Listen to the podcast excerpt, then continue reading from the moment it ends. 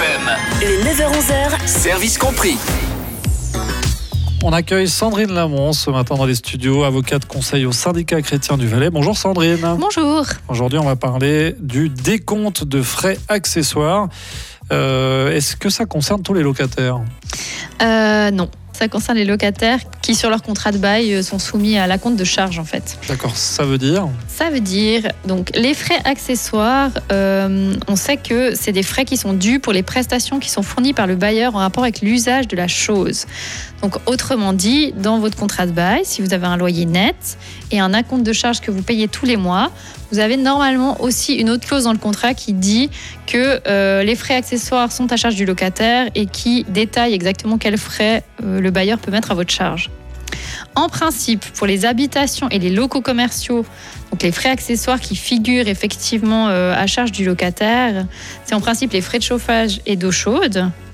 Typiquement frais de combustible, révision des installations, euh, relevé des compteurs, etc. Euh, souvent, il y a également les frais d'électricité des parties communes, les frais de la conciergerie, si vous avez un jardinier commun, etc. Mhm. Et il y a également les contributions publiques qui résultent de l'utilisation de la chose, tout ce qui est taxe d'épuration, taxe d'élimination des déchets. Par contre, euh, le reste à charge du propriétaire bailleur, l'impôt foncier, parce que c'est un impôt qui finalement euh, est euh, à charge du propriétaire, les assurances du bâtiment, tout ce qui est intérêt hypothécaire et amortissement, ça c'est des frais qui doivent rester à charge du propriétaire et qui en principe ne peuvent pas être répercutés sur le locataire. Mhm. Donc en fait, une fois que le locataire il a payé ses acomptes de charges toute l'année, à la fin de l'année en principe, il reçoit un décompte de charges de la part de son bailleur qui lui dit ben voilà, soit il y a un solde négatif et je vous rends de l'argent parce que vous avez trop payé, soit il y a un solde positif et vous me devez de l'argent parce que vous n'avez pas assez payé.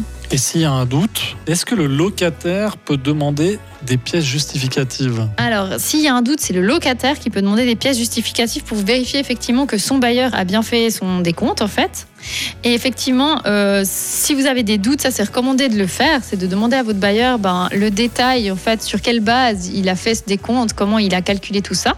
Et lui va vous fournir en principe donc un décompte détaillé des frais, un tableau de répartition entre les locaux si vous avez vous habitez dans un immeuble où il y a plusieurs appartements, et puis les factures qu'il a payées en fait pour bien euh, vérifier que les montants correspondent. Donc chaque année, le bailleur il, adresse à son locataire ce décompte final avec solde positif ou négatif après déduction des acomptes de charges. Et ce qu'il faut savoir, c'est que si vous avez demandé euh, à votre bailleur ben, tous ces, ces documents, puis que vous constatez finalement à la fin que c'est faux ou qu'il y a une erreur, vous pouvez contester ben, le décompte de charges auprès du bailleur directement. Soit vous vous mettez d'accord, puis vous arrivez à trouver un arrangement et puis ça s'arrête là. Soit si vous n'arrivez pas, vous pouvez vous adresser à la commission de conciliation en matière de bail à loyer.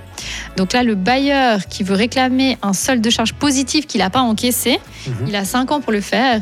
Et le locataire qui veut réclamer, enfin qui veut contester un solde positif de charge qu'il ne doit pas payer parce que selon lui, il estime qu'il y a une erreur, ben lui, il dispose de 10 ans pour le faire auprès de la commission de conciliation de bail à loyer.